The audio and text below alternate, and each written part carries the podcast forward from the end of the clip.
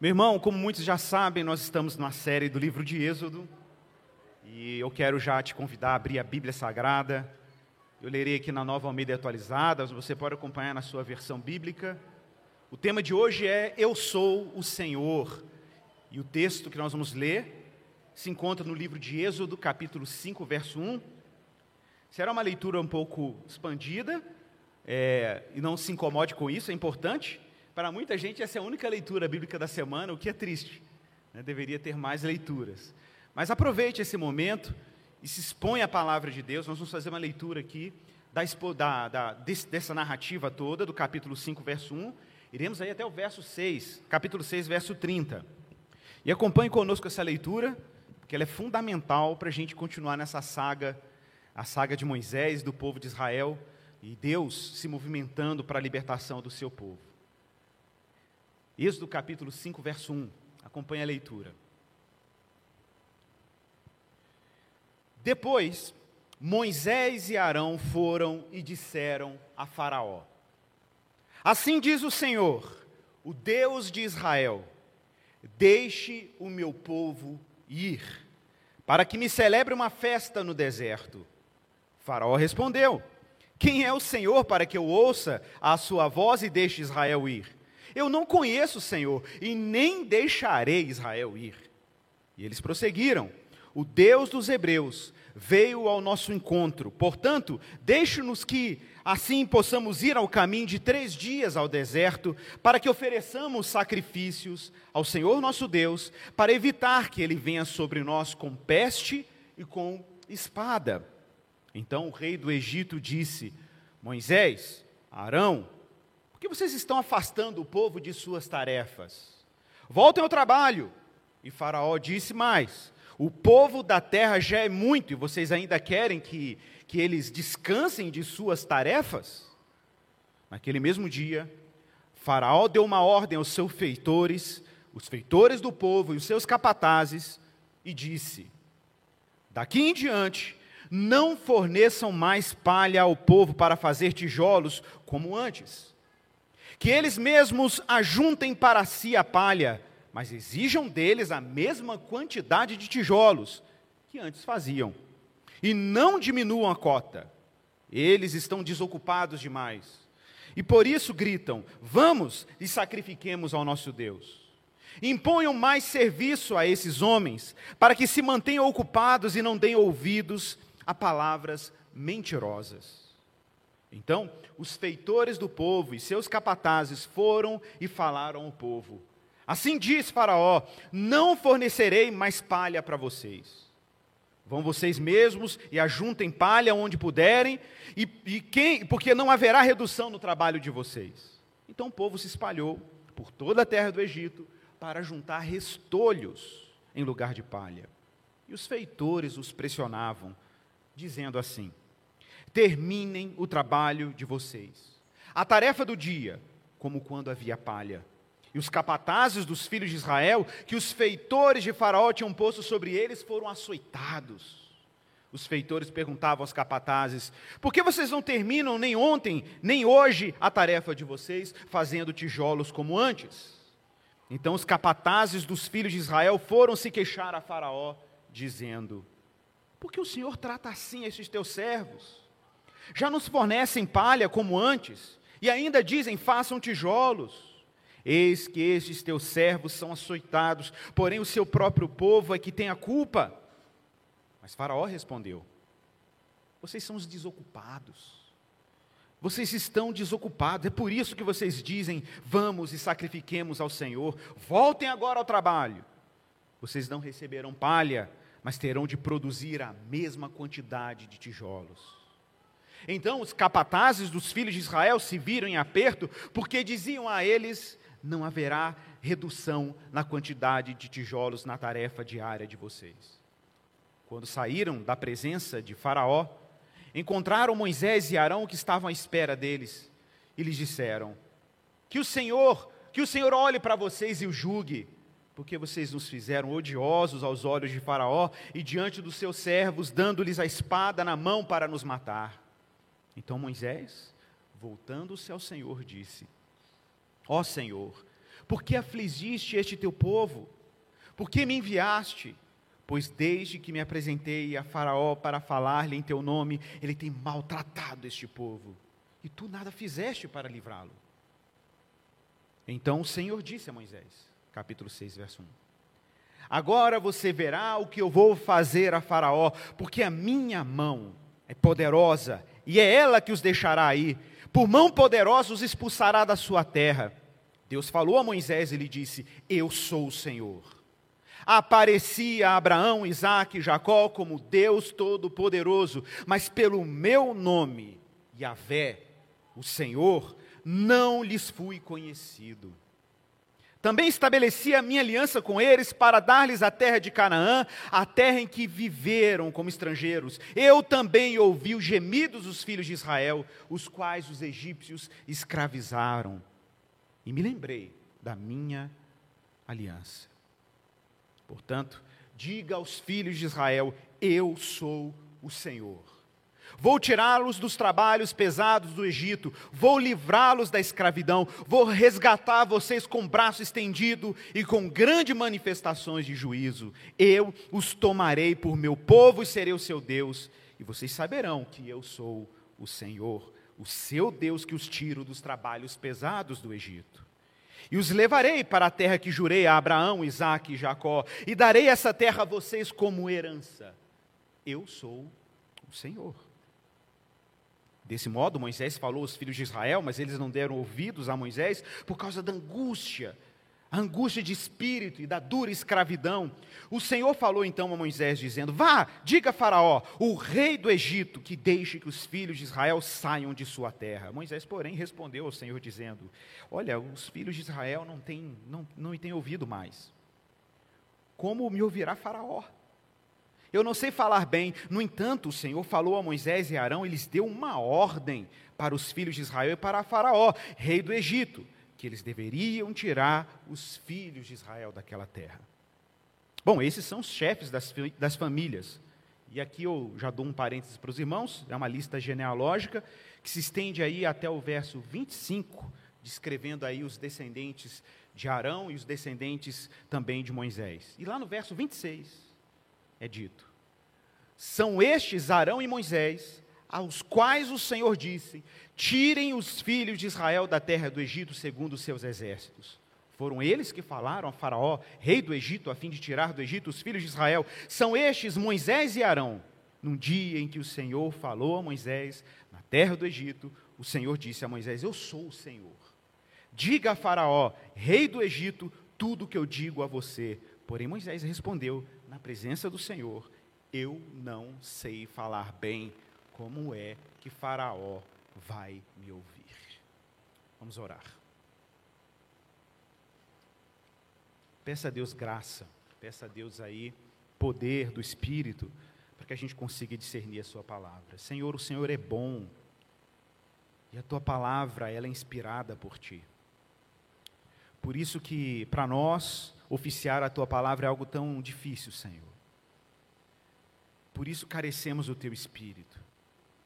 Por isso precisamos da tua ajuda, para que a gente não atrapalhe aquilo que o Senhor deseja falar com o teu povo. Pai, nós precisamos do teu poder, Pai. Nós precisamos da tua graça. Precisamos do teu espírito em nós e através de nós tanto aquele que prega como aquele que escuta precisam da tua inspiração, da tua graça, do discernimento.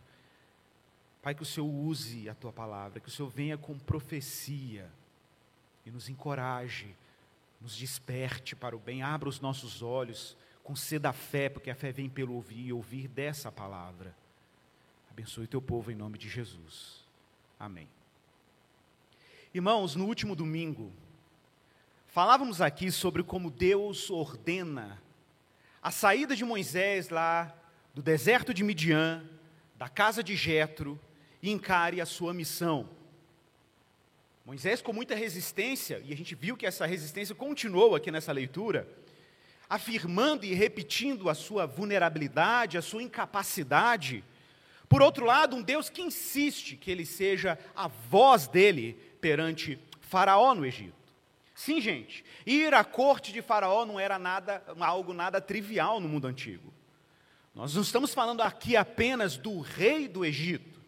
Estamos falando aqui de alguém que, no imaginário do mundo egípcio e do mundo antigo, era tratado como uma espécie de divindade. Faraó era uma espécie de Deus sobre o Nilo. Estamos falando aqui de um homem que era descendente daqueles que eram os escravos do Egito que agora é chamado por Deus para uma missão em levar para Moisés, ou melhor, levar para Faraó e para os israelitas uma boa notícia, para Faraó, péssima notícia, para os israelitas, uma grande notícia. Deus mesmo está assumindo a missão de libertar o seu povo da tirania de Faraó. Pois bem, Moisés e Arão anunciam essa mensagem aos anciãos de Israel dizendo que o Senhor ouviu o gemido do seu povo que estava sob a tirania desse Deus falso. E Deus faz isso por meio de Moisés e Arão, demonstrando a legitimidade da sua mensagem com grandes sinais e prodígios. Que a propósito, convenceu o povo dessa notícia excelente. O povo se enche de esperança e nós vimos no final da última mensagem de domingo que o povo creu e adorou o Senhor, recebendo a boa nova num clima de grande celebração. O Senhor finalmente se apresentou a Moisés no Horebe, se apresentou aos anciãos por meio de Moisés e Arão. Deus agora se apresenta ao povo de Israel por meio desses anciãos, Moisés e Arão, e agora Deus está prestes a se apresentar a Faraó. Deus mesmo está envolvido nessa missão, dizendo que agora ele vai chegar lá por meio de Moisés e Arão, vai se apresentar a Faraó. Vejam que cena. Yahvé, o Deus Todo-Poderoso, aquele que é o fundamento de toda a realidade, aquele que colocou todos os poderes deste século, deste mundo, aquele que constituiu todas as criaturas para a sua glória, vai se apresentar a Faraó e vai dizer para ele: Pois é, deixa eu dizer para você: existe um Deus soberano sobre toda a terra e o meu nome é esse. Até esse momento, o Faraó é um completo leigo, ele não tem noção que existe um Deus sobre ele, soberano sobre todas as criaturas. Deus está prestes a dizer: Prazer, o meu nome é Yahvé. Bom, no capítulo 5, nesse início da leitura que nós fizemos, o texto diz claramente no verso 1 que depois dessa grande celebração de culto e esperança do povo, imagine a cena, o povo está eufórico, o povo está com alta expectativa, alta esperança, é agora que Deus vai nos libertar. Imagine Moisés e Arão empolgados, eufóricos. Puxa, Deus transformou vara em serpente, serpente em vara, Deus demonstrou sinais e prodígios, Ele é poderoso, Ele é o soberano, foi Ele quem criou a língua. Está tudo isso na esperança e na expectativa de Moisés e Arão. E é nesse clima que eles fazem a sua primeira incursão na corte faraônica. Verso 1: Depois Moisés e Arão foram e disseram a Faraó, talvez numa perspectiva de Faraó e do Egito, num tom de pura ingenuidade, eles dizem, em nome do Senhor. Observe, quem está dizendo isso aqui não é Moisés. Quem está dizendo isso aqui não é Arão, é o próprio Deus que está dizendo, assim diz o Senhor.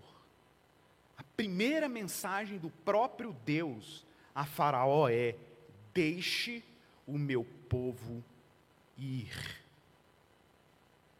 para que me celebre uma festa no deserto. Simples assim. É Deus dizendo para que Faraó simplesmente deixe o seu povo ir, para que esse povo faça uma festa no deserto. Faraó, num tom de total desdenho e desprezo, no verso 2 diz assim: Quem é o Senhor? Quem é o Senhor para que eu ouça a sua voz? Observe porque o termo Senhor aqui na língua original aí do hebraico, é o tetragrama, como nós chamamos em, em, em linguagem teológica. Para quem não sabe ou para quem não se lembra, o nome de Deus aparece na Bíblia como quatro consoantes. Y, H, V, H. Seria uma transliteração para o português, são quatro letras hebraicas. Yud, Re, Vav, Re.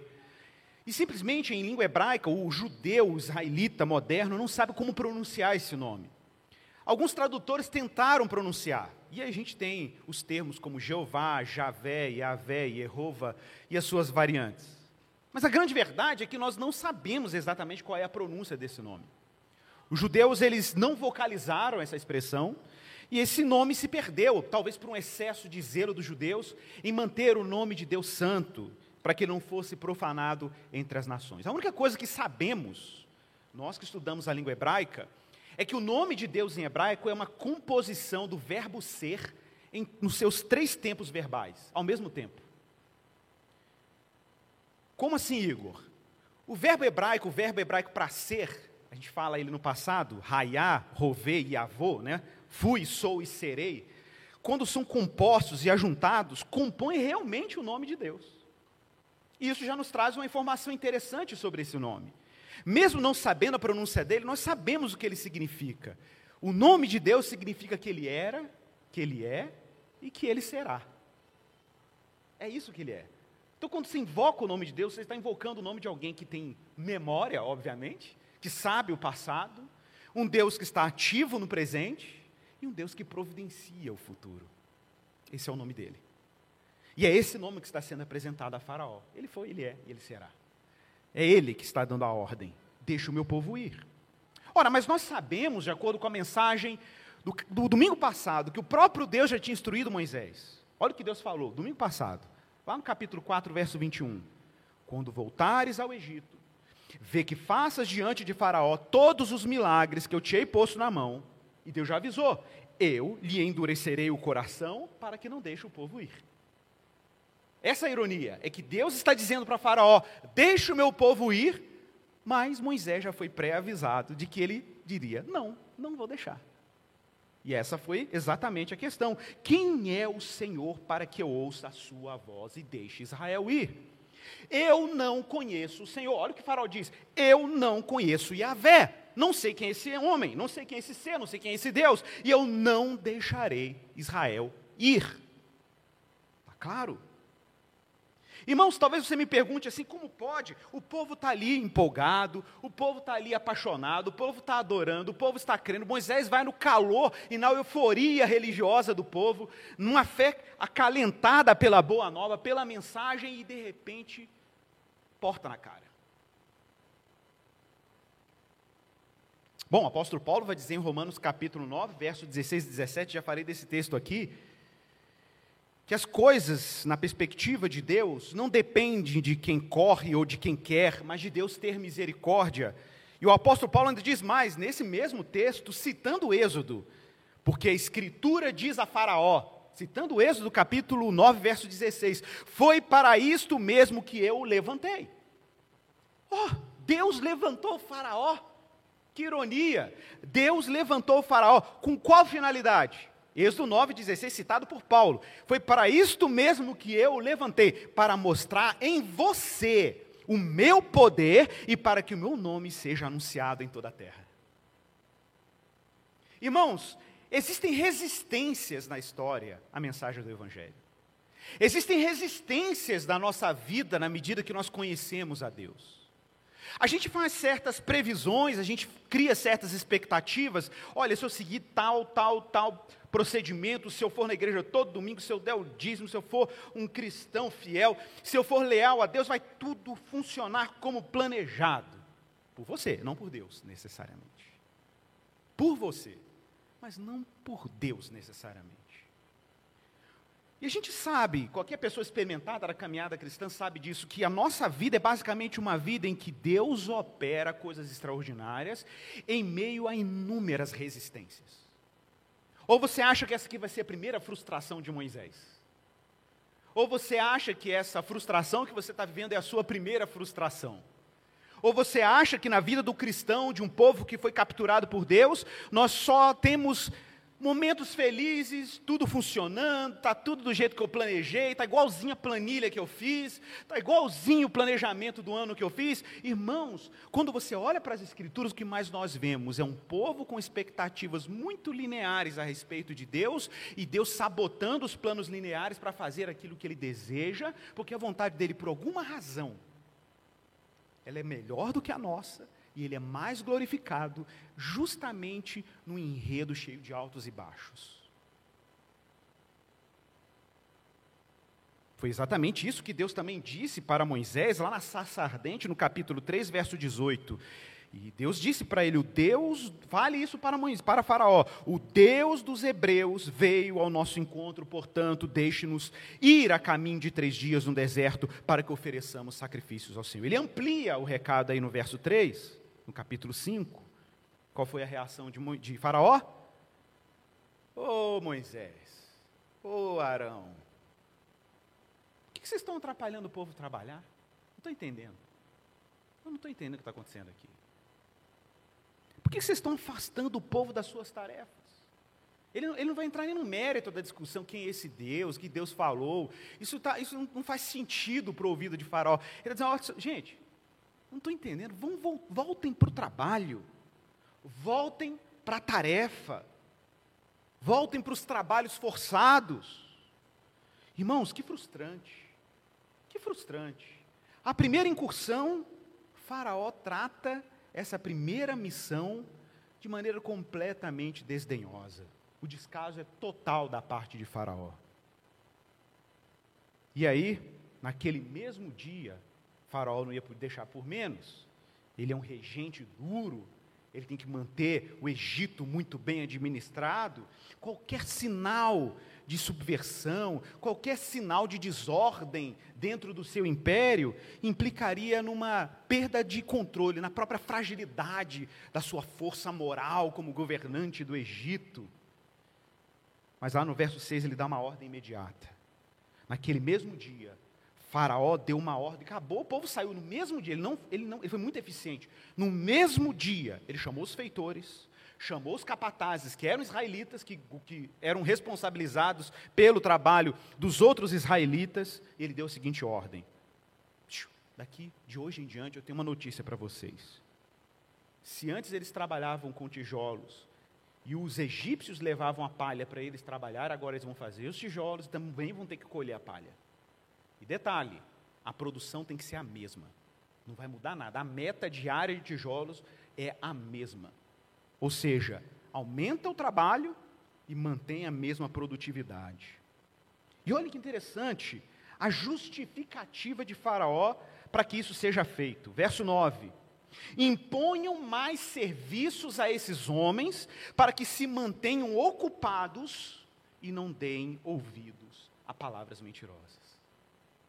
Olha, a razão por que Faraó está ampliando o trabalho dos israelitas é tem muito que ver com uma noção que a gente conhece aí no campo da sociologia, que nós chamamos de alienação.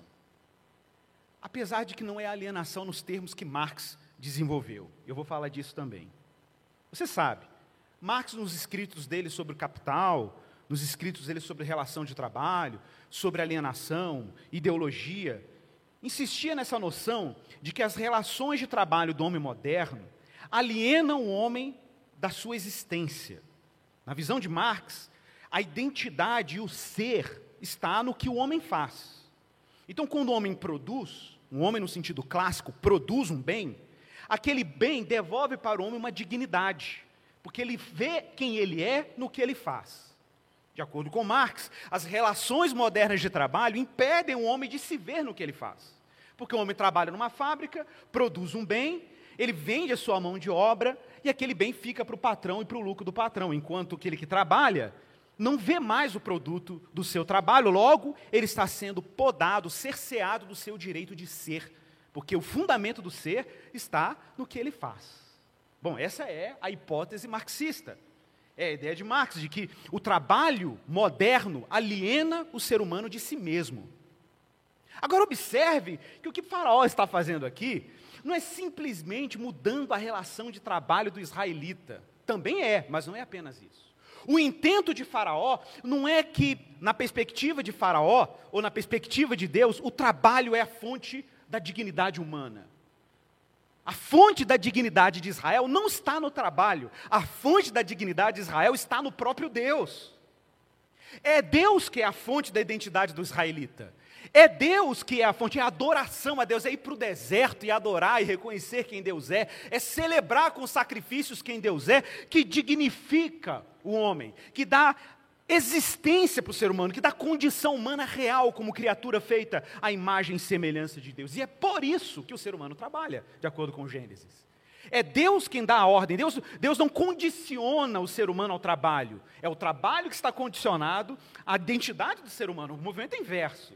Eu não sou o que eu faço, eu não sou o que eu faço, mas o que eu faço é determinado pelo que eu sou. E o que eu sou? Um adorador, um filho de Deus. Agora veja bem, Observe como a ideologia de Faraó é objetiva. Faraó está dizendo assim: eu vou fazer esse povo trabalhar até exaustão. Sabe por quê? Para eles pararem de falar besteira e acreditarem em besteira. Alienação religiosa, alienação espiritual pelo trabalho. Quero só lembrar aos irmãos que durante a Segunda Grande Guerra Mundial, se você entrasse nos campos de extermínio nazistas, geralmente nos campos de extermínio você tinha escrito em alemão em cima, né? Arbeit macht frei, né? em alemão. Arbeit macht frei, em, em alemão, quer dizer o trabalho liberta. Sabia disso? Nos campos nazistas, nos campos de extermínio, nos campos de trabalho forçado. Porque a, a, psicologia da solução final nazista era que, na medida que os judeus ou os prisioneiros políticos fossem trabalhando exaustivamente, eles iam perdendo sua identidade no processo. Eles iam sendo consumidos no processo. Quando você olhava para aqueles judeus presos em campos de extermínio com seus pijamas listrados, quando você olhava para. Você não conseguia imaginar que ali tinha um médico, um físico, um professor, um cientista, um psiquiatra, um músico, um violinista. Você via gado. Todo mundo de cabelo raspado e desumanizado. Isso era necessário. Para você matar alguém, você tem que arrancar a alma dele. Para você eliminar um povo, você tem que desumanizar um povo. É, é, essa era a psicologia por trás dessa ideologia terrível. Agora veja como que de repente, o que, que nos humaniza? Você fala assim, ah, mas o homem moderno não tem problema mais com isso. Não tem problema mais com isso. Nossa situação acho que tem um pouco mais agravante em vários aspectos. Porque se antes era Faraó o Deus, que usava o trabalho para alienar, adivinha quem é o Deus hoje? O trabalho. O Deus hoje é o trabalho. Vou citar um filósofo ateu aqui, Luc Ferry. Ateu. Olha o que ele diz. Na visão tradicional, o trabalho era considerado uma imperfeição, na visão medieval, por exemplo. Uma atividade servil, reservada aos escravos. Mas na visão de mundo moderna, o trabalho se tornou um campo para você se autorrealizar. Uma ferramenta não só de instrução, mas também de realizações. O trabalho tornou-se a atividade definidora do ser humano. Você ouviu isso? Definidora do ser humano. Você é o que você faz. Se as pessoas perguntam para você quem você é, você responde com a sua profissão. Quem você é? Sou médico. Não, meu filho, perguntei o que você faz. Estou perguntando quem você é. É uma pergunta muito profunda, quem você é.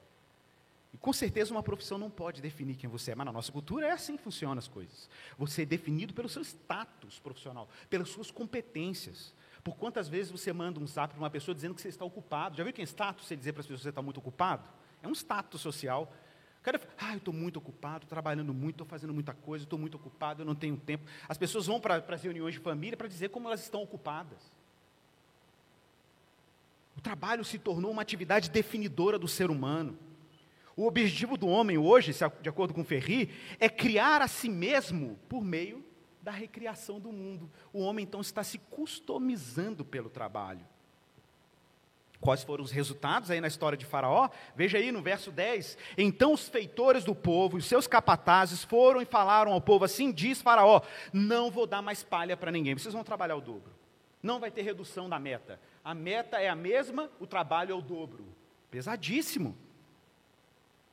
E aí o povo está lá lutando, catando palha, catando o que pode para poder manter aqueles tijolos sendo produzidos na meta, e eles não conseguiram cumprir. Verso 14. E os capatazes dos filhos de Israel, que, que os feitores de Faraó tinham posto sobre eles, foram açoitados. E os feitores perguntavam aos capatazes: por que não terminaram nem ontem nem hoje a tarefa de vocês fazendo tijolos como antes? Puro cinismo. É claro que eles não iam dar conta de pegar a palha e de fazer tijolos. Então, num clima de profunda exaustão, cansaço, o povo exausto, consumido pelo trabalho, no verso 15, diz que os capatazes dos filhos de Israel foram se queixar a Faraó. Eles foram lá a Faraó. Foram lá para reclamar. Aí o movimento sindicalista foi lá e perguntou assim para Faraó: Por que o Senhor trata assim os teus servos? Já não nos fornecem palha, mas nos dizem: façam tijolos. Eis que estes seus servos são açoitados, porém o seu próprio povo é que tem a culpa. Mas Faraó respondeu: Vocês são os desocupados. Interessante porque em hebraico o texto ele é repetido duas vezes para o faraó. Vocês são desocupados, vocês são desocupados. Ele repete duas vezes. E por isso vocês andam dizendo por aí: vamos e sacrifiquemos ao Senhor. Voltem ao trabalho, verso 18. Vocês não receberão palha, mas terão de produzir a mesma quantidade de tijolos. O faraó insiste nas condições precárias de trabalho. Irmãos, aqui observe, há um empenho dos israelitas de buscar uma negociação pela via política e diplomática. O empenho dos israelitas aqui é assim: vão tentar buscar alívio pela negociação. Mas Deus mantém Faraó rígido, obstinado na sua decisão de oprimir e oprimir e escravizar ainda mais o seu povo. Mas eu quero lembrar os irmãos que por trás desse povo sofrido, oprimido, tiranizado, nas entranhas dessa nação, em cada homem judeu circuncisado, circuncidado, cada israelita circuncidado, havia uma promessa, os ecos de uma aliança. Ora, nós já citamos aqui Gênesis capítulo 17 no domingo passado. Eu quero citar um outro evento da aliança de Abraão, agora em Gênesis capítulo 15, verso 13 a 14. Olha o que o Senhor diz a Abraão. Então o Senhor disse a ele: Fique sabendo, Abraão, com certeza, que a sua posteridade será peregrina em terra estranha. Já estava profetizado. Ela será peregrina em terra estranha será reduzida à escravidão e será afligida durante 400 anos. Gente, isso foi dito a Abraão. Mas eu castigarei a nação que os escravizar, e depois eles sairão com muitas riquezas. Essa era a promessa da aliança. Pois então, os capatazes saem do trono lá, da sala do trono de Faraó, da corte faraônica, e adivinha quem está do lado de fora esperando? Moisés e Arão, para ver o resultado da negociação diplomática. Verso 19. Então os capatazes dos filhos de Israel se viram em aperto. Gente, a palavra em aperto aqui no original hebraico, berá, significa literalmente se deram mal. Berá é no mal, literalmente, Ra é mal em hebraico. Então os filhos de Israel se deram mal. Porque diziam a eles: não haverá redução da quantidade de tijolos na tarefa diária de vocês. No verso 20, quando eles saíram da presença de Faraó, encontraram Moisés e Arão, que estavam à espera deles, para ver o que, que ia dar. E o verso 21 disse assim: que esses homens olharam para Moisés e Arão, olha a linguagem de frustração, que o Senhor olhe para vocês e o julgue.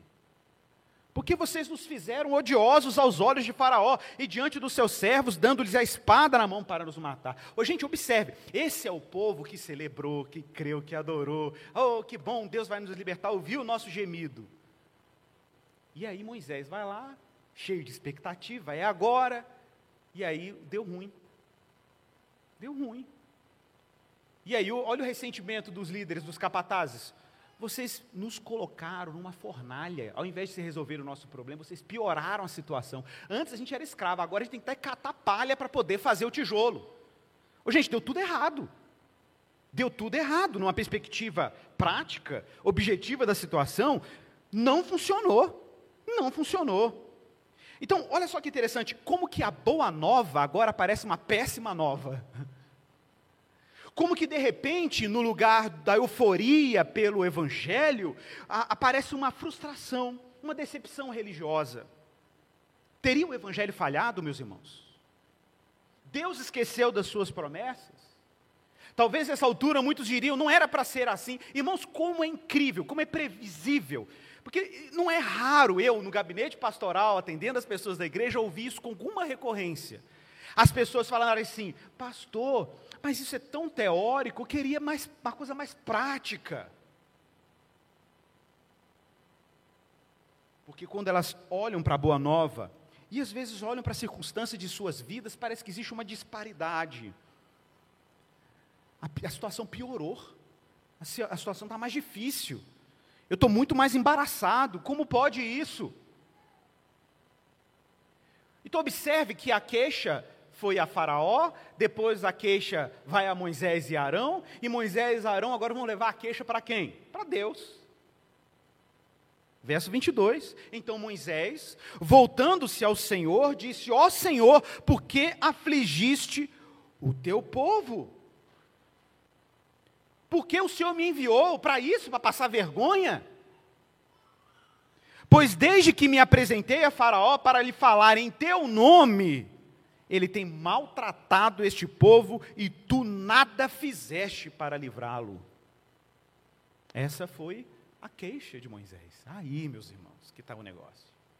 É, é, isso que a gente precisa entender. É que Deus está usando circunstâncias históricas para pressionar Moisés e pressionar o povo a olhar para quem eles tinham que olhar. Moisés precisa agora não apenas fazer uma declaração pública de celebração com o povo de fé. Não basta, apesar de que isso é um bom início, não basta a gente fazer uma confissão de fé. A gente aqui na igreja confessa o meu único consolo na vida e na morte é o meu Senhor Jesus Cristo, a Ele pertenço inteiramente. Está na nossa confissão de fé. E quantas vezes nós somos afligidos no nosso dia a dia porque nos esquecemos o que nós confessamos aqui, aqui, em assembleia na igreja.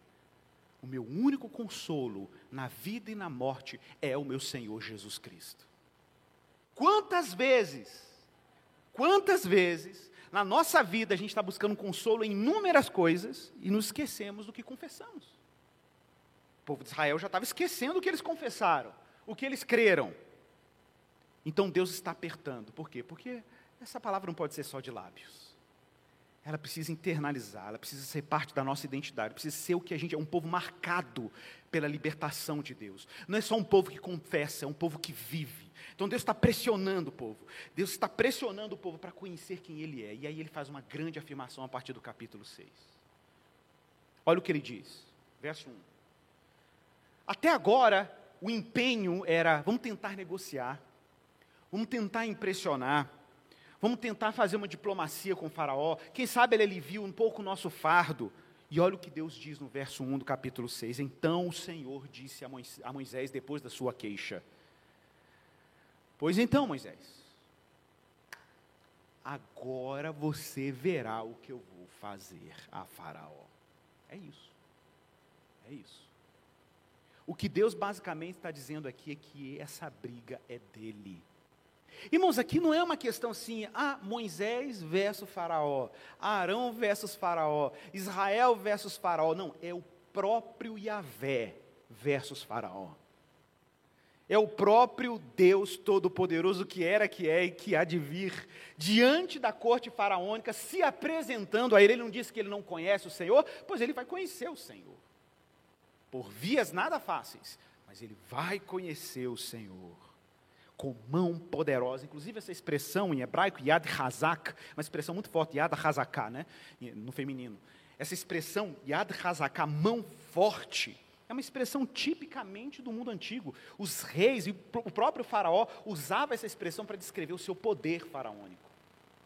A mão poderosa. E Deus está dizendo que ele, com mão poderosa, Deus está dizendo assim: eu não vou salvar por tratados políticos, não vou salvar por revolução política, não vou salvar por reformas econômicas, eu, o Senhor, que vou salvar.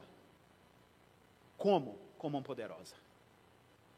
Irmãos, a nossa história, a nossa salvação não é muito diferente, não, meu irmão, minha irmã. Acorde. Deus não te salvou porque você escolheu uma religião de autoajuda. E aí você seguiu procedimentos religiosos para se tornar uma pessoa melhor moralmente. A igreja não foi feita para isso. Tem muita gente que vem para a igreja assim, ah, já aprontei tanto na minha vida, já bebi tanto, já peguei tantas, já peguei tantos. Agora eu vou para a igreja para sossegar, casar e ter filho a igreja como um, lugar que você, sabe, começa a reorganizar a vida. Fala, assim, ah, já estou batendo nos 40, acho que agora eu vou mudar de vida. Vou virar, vou, vou, vou virar para a religião dos crentes. Para mudar de vida.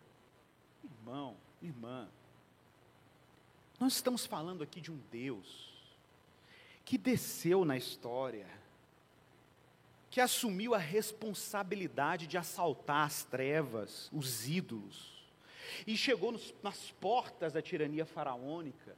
O que Deus está dizendo para Faraó basicamente é assim: Faraó, mãos para o alto, perdeu o playboy, os seus escravos são meus. Os seus servos são meus filhos. Deus está simplesmente dizendo para ele: levante as mãos. Os seus filhos, seus escravos são meus servos. Ele está se apresentando a Faraó. Então o Senhor disse a Moisés: Agora você verá o que eu vou fazer, pois por mão poderosa Faraó os deixará aí, e por mãos poderosa ele os expulsará da terra. Em Êxodo capítulo 3, verso 19 a 20, de novo lá no monte, lá na sarça ardente, o Senhor disse claramente para Moisés: Eu sei, porém, que o rei do Egito não os deixará ir se não for obrigado por mão forte. Já tinha adiantado esse, esse, esse tema. Portanto, estenderei a mão, ferirei o Egito com todos os meus prodígios que farei no meio dele, e depois disso os deixará ir. Deus está dizendo: Eu vou ser soberano. Irmão, se Deus não te salvar por soberania divina, você nunca diria sim para esse evangelho.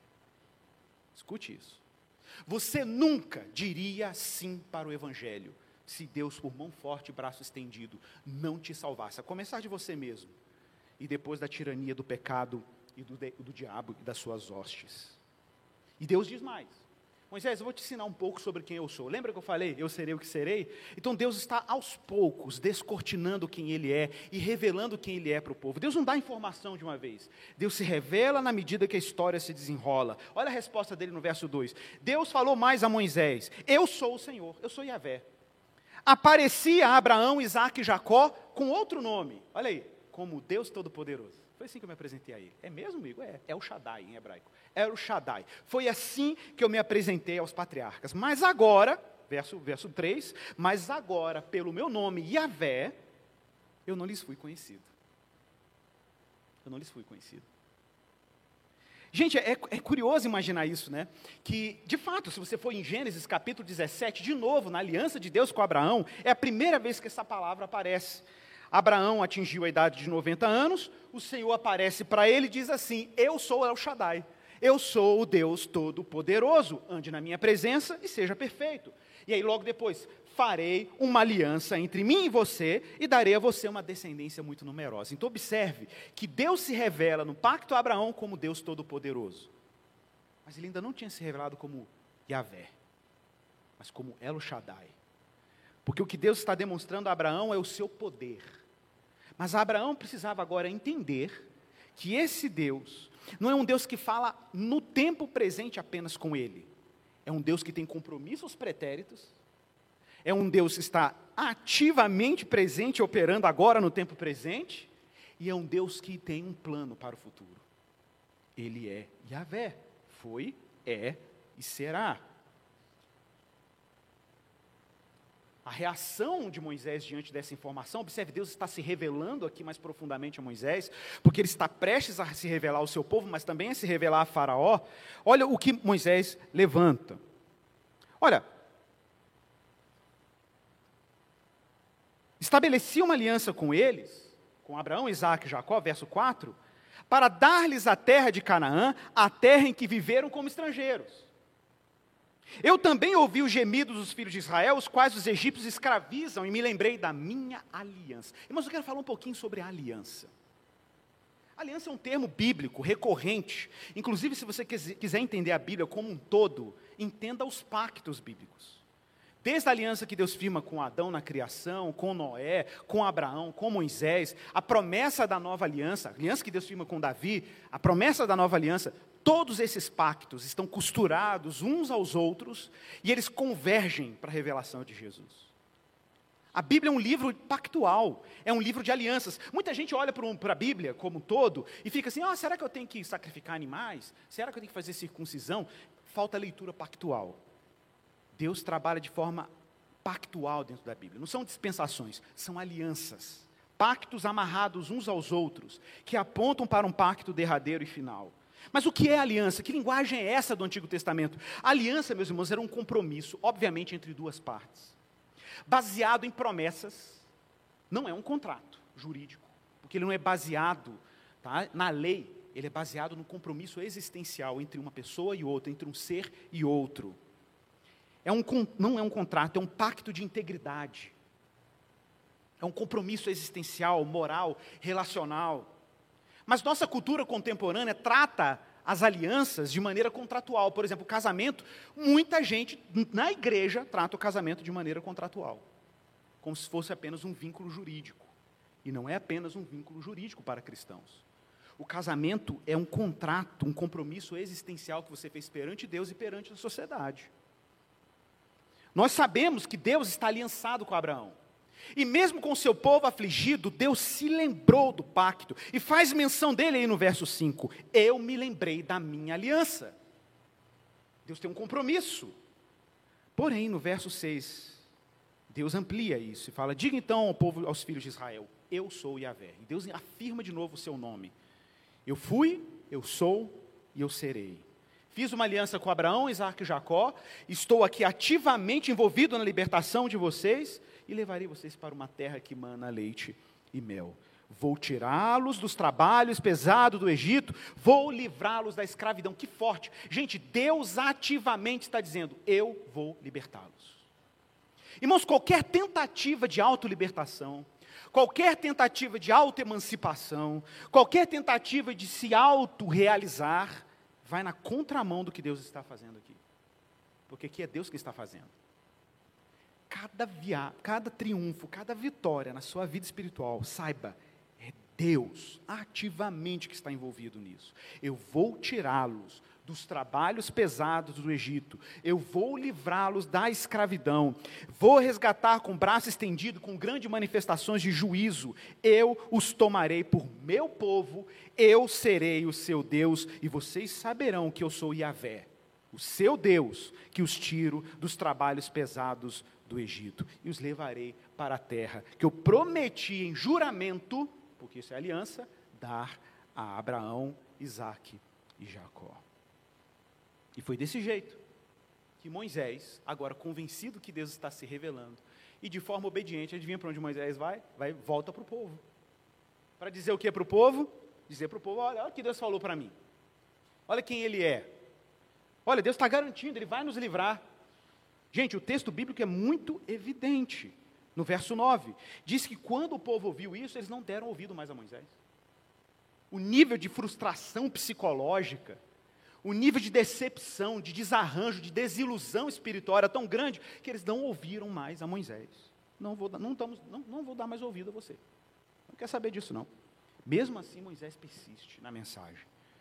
E Deus ainda fala para ele: vai lá e diz isso para Faraó de novo. Vai lá e fala para ele: eu, o Senhor, vou tirar o meu povo da terra do Egito. O povo resiste à mensagem que outrora foi recebida com fé. O que Deus pede de Moisés? Insista na mensagem, mesmo com as objeções, mesmo com as justificativas. E Moisés ainda disse: Eu, eu sou um homem de língua pesada, ele insiste nisso. Eu sou um homem que não sei falar. Se o meu povo, que é o meu povo, não está me ouvindo, o que dirá Faraó? O que dirá Faraó? E o Senhor fala para ele: insiste na mensagem.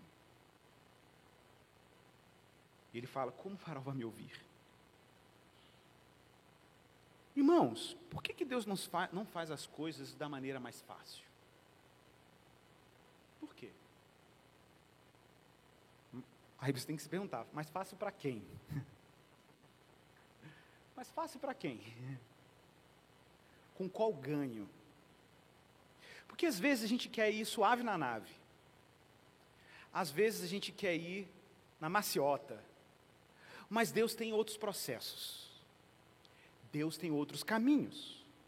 Na verdade, é dessa maneira divina que para nós parece imprevisível, mas na perspectiva de Deus é providencial, é graça, que Deus revela algo muito maior do que simplesmente nos fazer feliz.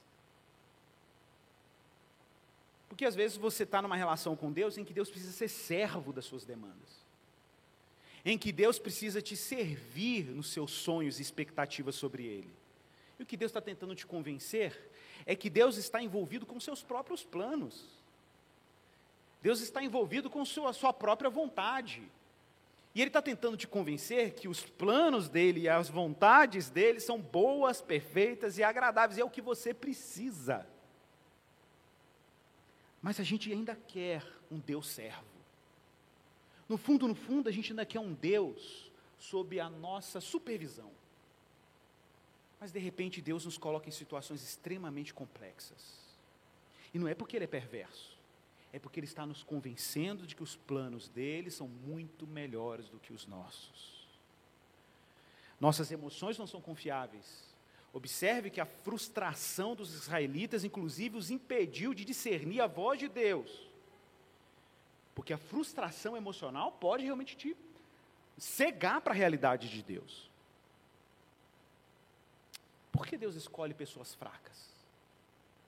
Por que, que Deus escolhe pessoas incompetentes? Por que, que Deus escolhe pessoas que não sabem falar direito, pessoas que não têm poder, pessoas que não têm influência, pessoas que estavam dispersas? Por que, que Deus insiste em falar por meio desse homem? Por que, que ele não falou direto com Arão? Não, botou Moisés lá no, no processo. Por quê? Porque, de acordo com Paulo, em 1 Coríntios 1, 27, Deus escolheu as coisas loucas do mundo para envergonhar os sábios, escolheu as coisas fracas do mundo para envergonhar as fortes. Porque essa glória é toda dele. Essa glória é toda do Senhor. Irmãos, Faraó é um antideus, ok? Faraó tenta abortar, fazendo controle da natalidade, vocês lembram disso, na outra geração, no outro faraó, né, tentando ali matar as crianças, os meninos é, é, israelitas. Ele quer fazer o controle do trabalho, porque Deus também mandou lá no Éden o povo trabalhar para o Senhor. Ele quer fazer o controle da liberdade, não, ninguém vai sair daqui, vocês vão trabalhar 24 horas de forma escaldante. E o controle da adoração, controle religioso. É controle de tudo. Farol controla tudo. Ele é anti-Deus. Ele é anti aquilo que Deus designou para o seu povo. Mas Deus, em Êxodo capítulo 3, verso 8, ele diz: Eu desci. Deus desceu, meus irmãos. Deus desceu a fim de livrá-los da mão dos egípcios e para fazê-los sair para uma terra e levá-lo para uma terra boa e ampla. Se esse é, se essa é a Páscoa do Antigo Testamento, Imagine, meus irmãos, o que é a Páscoa da nova aliança.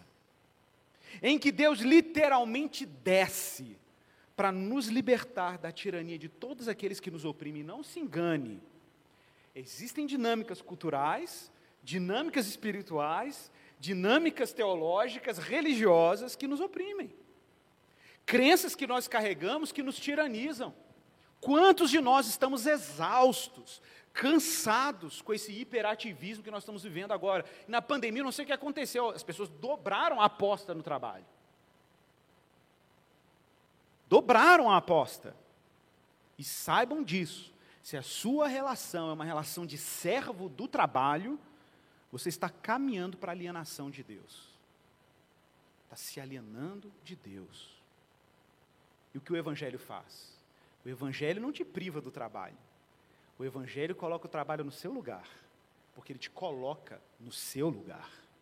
E o seu lugar é adorando a Deus para enfim trabalhar, e não o contrário.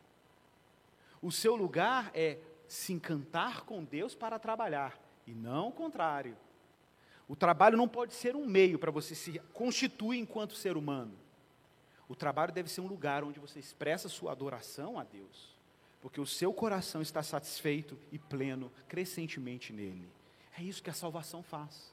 A salvação coloca o trabalho no seu devido lugar, coloca os tiranos no seu devido lugar e coloca a Deus diante de nós como aquele que era, que é e que há de vir. Amém, meus irmãos? Vamos orar. Pai, muito obrigado pela tua palavra. Obrigado por nos fazer compreender essa jornada de graça. Pai, nós entregamos o nosso labor, a nossa vida diante do Senhor, porque sabemos que o Senhor é suficiente para nós. Sabemos que o Senhor nos arrancou da alienação, o Senhor nos arrancou, ó Pai, da perdição, com mão forte e braço estendido. E se não fosse a tua soberania, continuaríamos debaixo desse cativeiro, mas o Senhor é bom. Desperta nossos olhos e a nossa consciência para o bem Desperta o nosso espírito para te amar como o supremo bem das nossas vidas. E conduz o teu povo. Obrigado, Deus, porque o Senhor está revelando o teu nome a nós todos os dias. Porque o Senhor era, o Senhor é e o Senhor continua sendo. E é isso que nos anima, nos encoraja. É porque tudo o que do Senhor é possível conhecer nos foi dado a conhecer em Jesus Cristo. Obrigado porque o Senhor veio ativamente para nos libertar. Essa é a diferença da nossa fé para qualquer outra fé. É que o Senhor desceu. O Senhor desceu a fim de nos livrar. Então que o Senhor continue nos livrando. É a nossa oração em nome de Jesus. Amém. Meu irmão, minha irmã, prepare-se para a ceia, para a celebração da aliança. Nós vamos comer e beber